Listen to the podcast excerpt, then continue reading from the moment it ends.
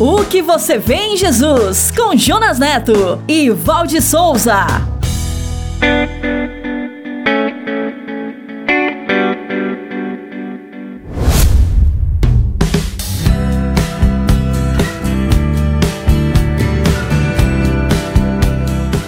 Olá, bem-vindos! Está começando mais um episódio da série O que você vê em Jesus. Obrigado por estar aqui com a gente.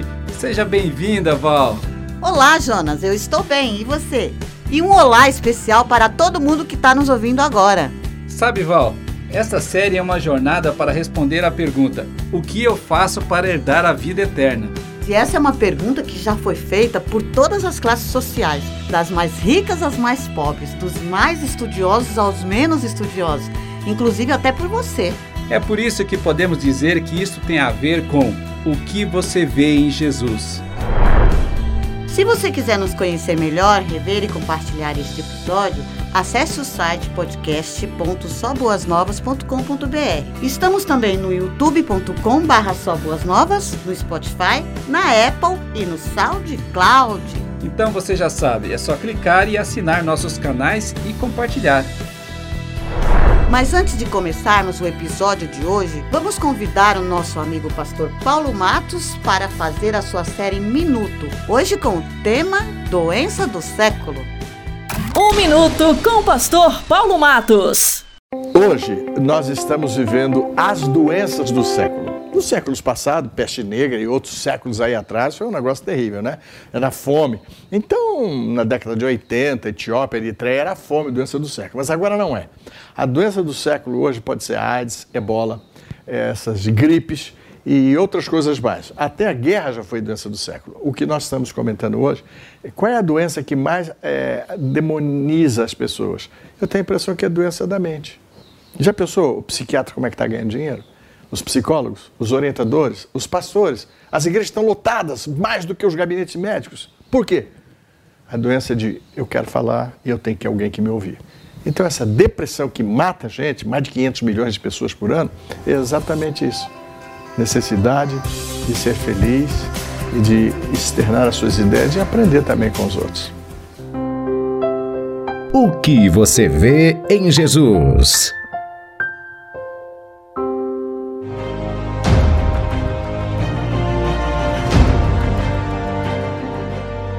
Que você vê em Jesus? Ele fez muitos milagres. Ele transformou água em vinho. Ele ressuscitou ele pessoas mortas. Ele era de Nazaré. Ele expulsou demônios. Ele ensinava umas coisas legais. Ele andou sobre as Ele águas. tinha muitos Ele seguidores. brigou com os líderes religiosos. Ele era odiado por algumas pessoas. Ele curou pessoas doentes, cegos ele era de e paralíticos. Ele pregava, ele falava e multiplicou os ele pães. Ele tinha muitos seguidores. Ele foi crucificado.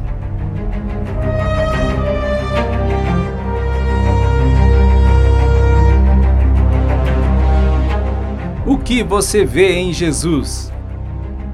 Esta jornada é sobre o Evangelho. O Evangelho como você nunca viu antes.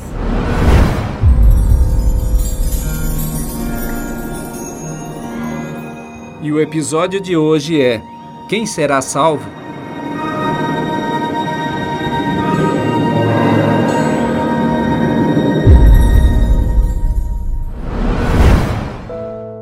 Quem me chamou? Quem vai querer voltar pro ninho e redescobrir seu lugar? Retornar e enfrentar o dia a dia, reaprender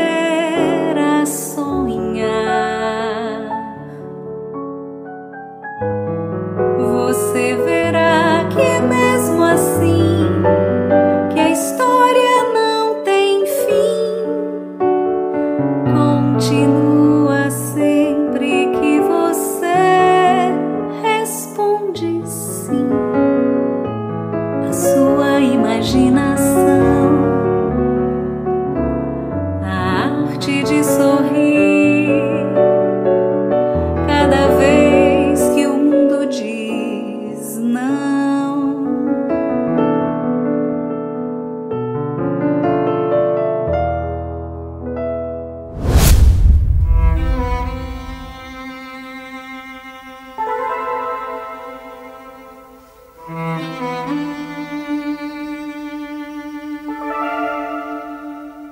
revelação do reino de Deus está presente em todas as Escrituras como uma verdade que é revelada progressivamente. O termo reino de Deus ou reino dos céus aparece mais de 140 vezes no Novo Testamento. O reino não é o céu, nem a igreja, nem um lugar. Jesus, através das parábolas, desvendava o que é o reino, sua inauguração, sua dimensão e como ele seria implementado. O reino, na realidade, é uma extensão de Deus, como o salmista descreveu no capítulo 103. O Senhor fez dos céus o seu trono, de onde reina sobre todas as coisas.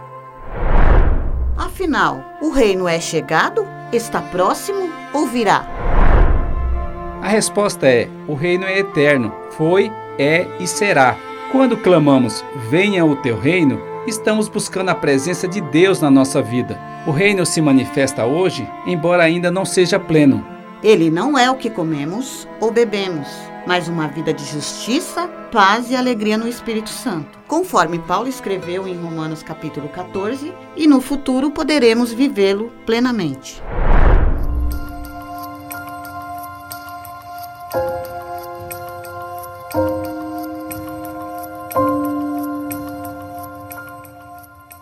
Certa vez, Pedro, Tiago e João foram levados pelo Mestre a um alto monte, provavelmente o Monte Tabor, que ficava no vale de Gisrael, onde eles presenciariam a maior manifestação de sua glória. Ali, diante dos olhos deles, a aparência de Jesus foi surpreendentemente transformada. Um brilho intenso emanou de seu rosto. Suas roupas ficaram tão brancas e resplandecentes que pareciam que tinham sido banhadas em luz.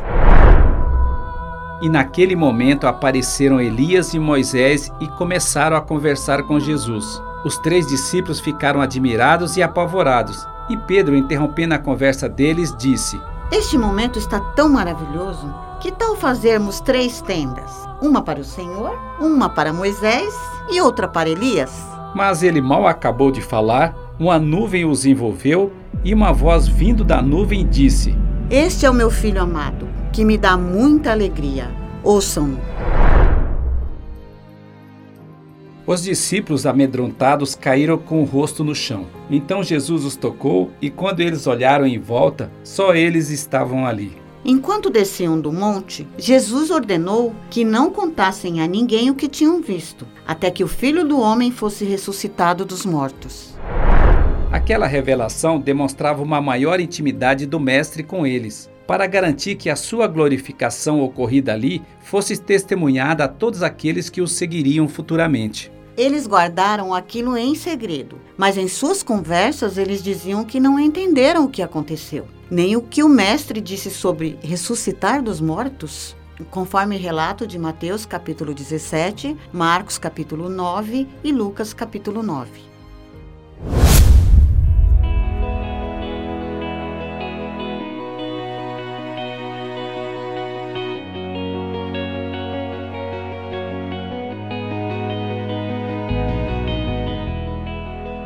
Jesus se deteve muitas vezes para explicar sobre os procedimentos do cotidiano das pessoas na sua relação com a comunidade, com a religião e com o Estado. Certa vez perguntaram para Pedro: Seu mestre não paga imposto do templo?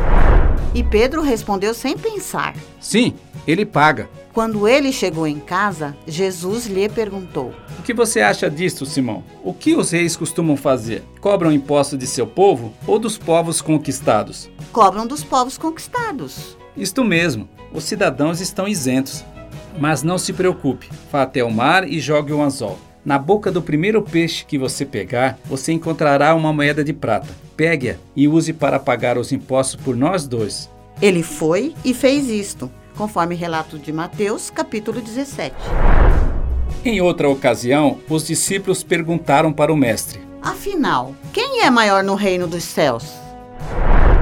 Então Jesus chamou uma criança pequena e a colocou no meio deles e disse: Eu lhes digo a verdade: a menos que vocês se convertam e se tornem como crianças, jamais entrarão no reino dos céus. Quem se torna humilde como esta criança é o maior no reino dos céus. E quem recebe uma criança como esta em meu nome, recebe a mim, conforme Mateus, capítulo 18. Outro dia, Pedro se aproximou dele e perguntou: Senhor, quantas vezes devo perdoar alguém que peca contra mim? Sete vezes? Não, Pedro. Sete vezes não, mas setenta vezes sete. Vocês não alcançarão perdão de vosso Pai Celestial se vocês se recusarem a perdoar de coração a seus irmãos. Está relatado em Mateus capítulo 18. Em outra oportunidade, alguns fariseus foram até Jesus. E tentando colocá-lo em uma armadilha, perguntaram: Deve-se permitir que um homem se divorcie de sua mulher por qualquer motivo? Vocês conhecem as Escrituras. Desde o princípio, o Criador os fez homem e mulher, para que se unam e se tornem um só. E assim ninguém deve separar o que Deus uniu. Então, por que, que a lei de Moisés diz que o homem poderia dar à esposa um certificado de divórcio e mandá-la embora? Moisés permitiu o divórcio apenas como uma concessão, por causa do coração duro de vocês. Mas esse não era o plano original de Deus. E eu lhes digo: se alguém divorciar de sua esposa, exceto em caso de imoralidade, e se casar com outra, cometerá adultério. Relatado em Mateus capítulo 19.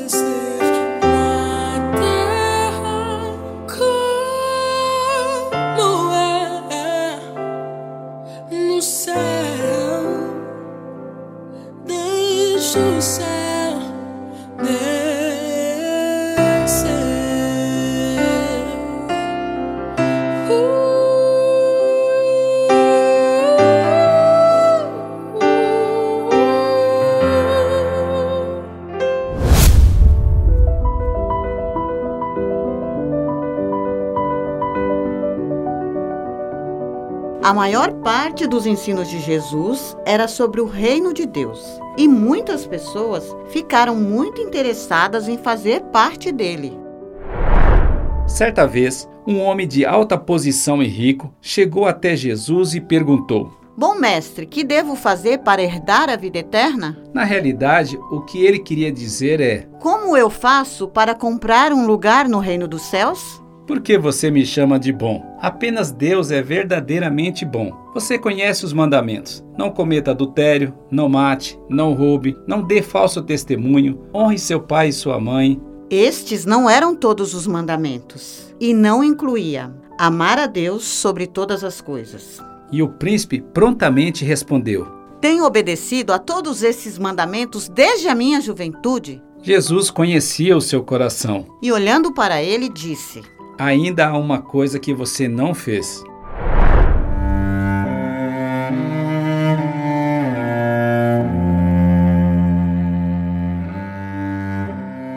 Venda todos os seus bens e dê o dinheiro aos pobres. Então você terá um tesouro no céu. Depois venha e siga-me. Este era o passo para definir o que era mais importante em sua vida. E esta era a última coisa que ele queria ouvir, porque era muito rico e abatido foi embora. Ao ver aquele homem saindo, Jesus disse: Vocês têm ideia de como é difícil para os ricos entrarem no reino de Deus? Na verdade, é mais fácil um camelo passar pelo buraco de uma agulha do que um rico entrar no reino de Deus. Todos aqueles que o ouviram disseram: Então, quem pode ser salvo? E Jesus respondeu: O que é impossível para as pessoas é possível para Deus. O reino de Deus não pode ser comprado. É de graça, não custará nada para aqueles que nele crerem e praticarem a sua justiça. Conforme relato de Mateus capítulo 19 e Lucas capítulo 18.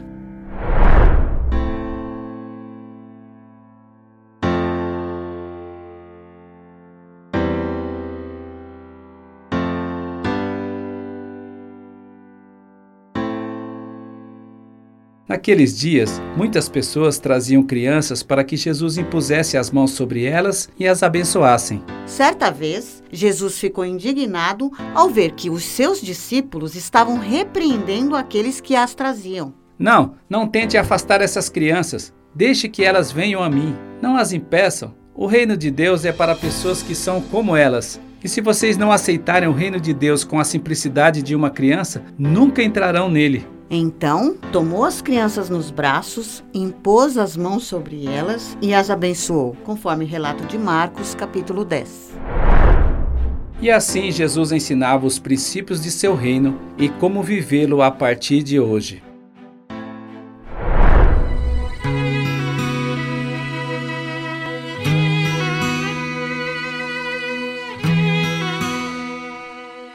O que você vê em Jesus?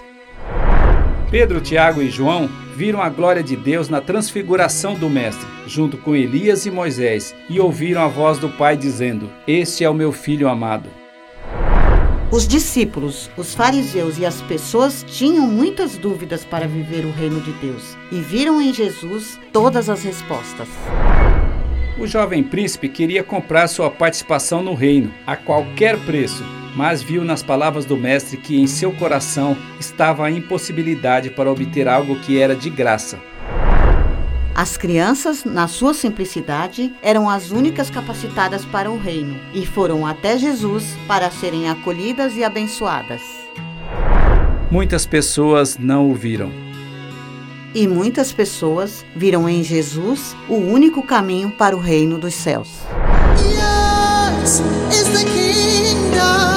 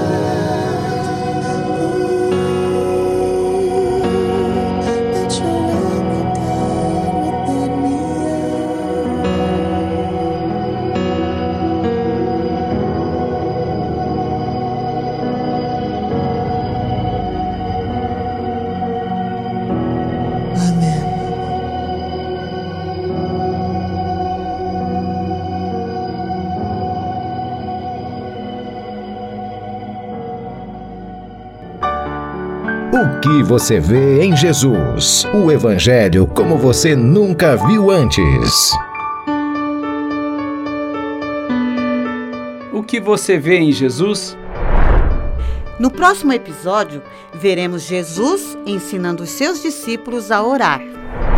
E veremos o Mestre desafiando a morte em alguns de seus milagres mais impressionantes. E você, o que você vê em Jesus? O que você vê em Jesus responderá à grande pergunta: O que eu faço para herdar a vida eterna? No próximo episódio, venha ver O Evangelho como você nunca viu antes. o Evangelho como você nunca viu antes.